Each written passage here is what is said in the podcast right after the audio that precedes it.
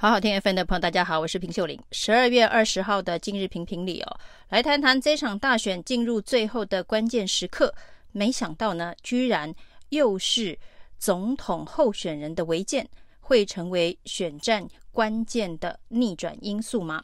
这场选战呢，开打以来到现在一直保持领先地位，而且领先幅度差距都不小的赖清德，在最后的时刻呢，现在被。侯康沛给追上了，那关键的议题就是他万里老家的违建。那万里老家的违建现在已经成为这个全民嘲讽的这个迷因梗哦。那不管是赖皮寮、赖皮公社、赖皮神社、宗教圣地哦，那甚至附近的交通道路都被称为赖皮公路哦。那这一个 Google Map 的打卡热点，网络上面的。这一个选战模式哦，之前是民进党网军、民进党青年军、民进党义勇军非常擅长的方式哦，很容易就找到切入点，切入政治人物哦，可以引起共鸣的一个嘲讽方式哦。没想到这一次呢，发生在赖清德的身上哦，那是因为赖清德处理他老家违建的方式实在是太过于。荒腔走板哦，而已经成为全民嘲笑讽讽刺对象的赖清德老家违建呢，看起来现在要解套真的非常的困难哦，因为已经让这件事情从九月一路延烧到十二月哦，那这中间的发展，因为几波的攻防当中哦，赖清德阵营都被认证是在说谎哦，那说了一个谎就要圆千千万万个谎哦，以至于到现在。真的不知该如何解套，如何收拾哦。那来不及止血的状况，时间还有二十几天，会不会因此而流失现在领先的优势？这恐怕是现在赖阵营最头痛的问题哦。也许在选前最后关键的十天，或是关键的一个礼拜啊，会看到赖清德再度的哽咽，然后呢，一边哭一边拆掉他的万里老家违建哦。那如果是演变成这样子的一个状态哦，这一场总统大选呢，真的是会进入非常可笑的一个情况哦，那就是违建，总统候选人的违建，居然成了选战当中最关键的一个胜负的因素。事实上呢，总统候选人。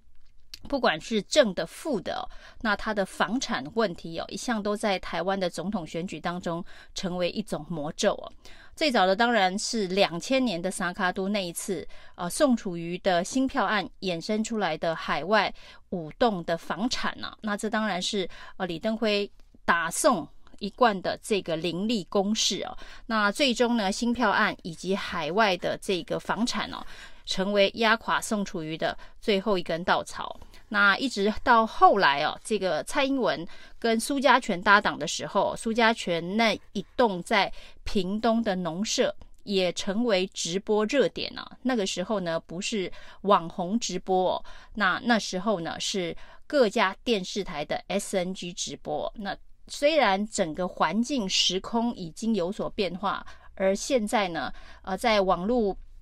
资讯传播速度更快，那各方创意涌入的状况之下，赖清德的万里违建的杀伤力哦，比当年的苏家全农舍恐怕又要大上非常多倍哦。那在这个几波的这个总统选举当中呢，也发生过这个蔡英文家族的这个土地。呃，变更的神奇故事哦，成为选举当中攻防的要点。不过那一次呢，没有击垮蔡英文哦，因为二零一六年呢，蔡英文跟朱立伦历经换柱的朱立伦之间的胜负差距是非常非常大的。那原本赖清德也应该有这样的优势哦，但是现在的选战，呃。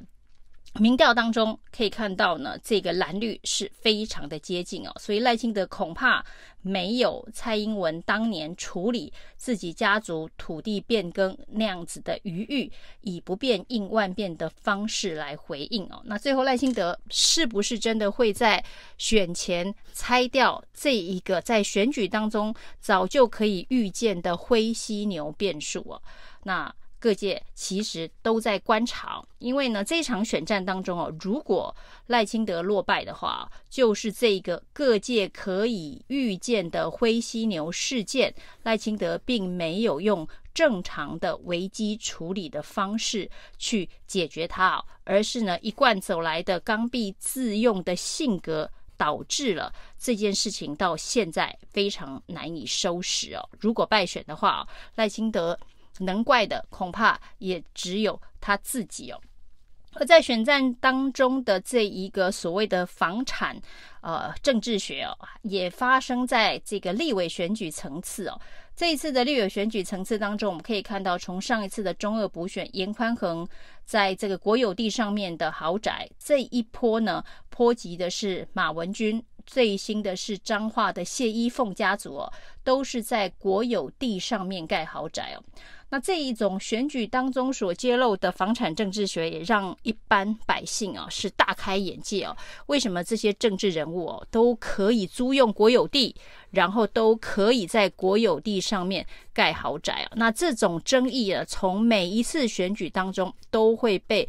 对手给批判了。但是因为蓝绿都有，不管是苏家全的这个农舍，或是呢。宜兰民进党立委陈金德的农舍，甚至在高雄哦，前民进党立委陈启玉被发现国有地上面的农舍，也是立刻拆除才得以止血。那这些蓝不分蓝绿政治人物呢，不管是在国有地上面盖自己的豪宅啊，那或者是在农地上面自己的农地上面非法盖农舍。那都是一般百姓恐怕没有办法达到的境界！也就是这些年为什么在选举当中居住正义啊，成为年轻人每一次选举都要踏伐的议题啊？那到现在为止呢，国民党在批判赖清德的时候所举的例子啊，居然还是柯文哲的违建、黄国昌的违建。在最短的时间之内都拆除了，那你赖清德为什么不拆违建呢？那民进党攻防国民党的方式呢，就是那你为什么不叫严宽恒家的违建呢？也先猜一猜哦，不叫马文君的违建猜一猜。现在呢，恐怕谢依凤家也成为观光打卡景点了。对于国民党来讲，对于民进党来讲啊，两大政党对于土地正义、居住正义的这个处理，看起来呢是都有非常多的。这个绊脚石无法处理哦，所以呢，居然举例都是举柯文哲跟黄国昌哦，这的确也是非常的荒谬。那当然呢，最新针对柯文哲的反击哦，因为在这整件事情当中哦，迅速的拆了。自己违建的是柯文哲跟黄国昌哦。最新的爆料呢是柯文哲在新竹市买了一块农地哦。那这个农地呢，现在呢铺上了水泥，成为游览车的停车场哦。这是一个违规使用的这个方式哦。那这一个农地呢，因为距离竹科的距离很近，因此呢批判呃柯文哲是不是也想要做土地炒作，等待地目变更的声音也有。但是呢，当民进党批柯文哲买农地等变更的这一个土地正义政策的时候，就忘了当年蔡英文家族被批判的这个神奇的呃土地变更获利 高达呃很多亿的这一个事件哦，也是一个土地获利事件。那另外呢，郑文灿如何帮金主在特殊农业用地哦，一夕之间呢，成为这个建地的神奇手法。那不管是蓝绿在土地正义、居住正义上面，都有很多的反证啊，可以让这个柯文哲所谓的呃买农地等变更这件事情啊，而且柯文哲大概是这些土地当中的持份者的六分之一啊。据说这个土地是医生集资一起投资呃的一个地目啊。那我不确定柯文哲在购买这个地目的时候呢，他是不是已经从政啊？他如果只是一个单纯的医生，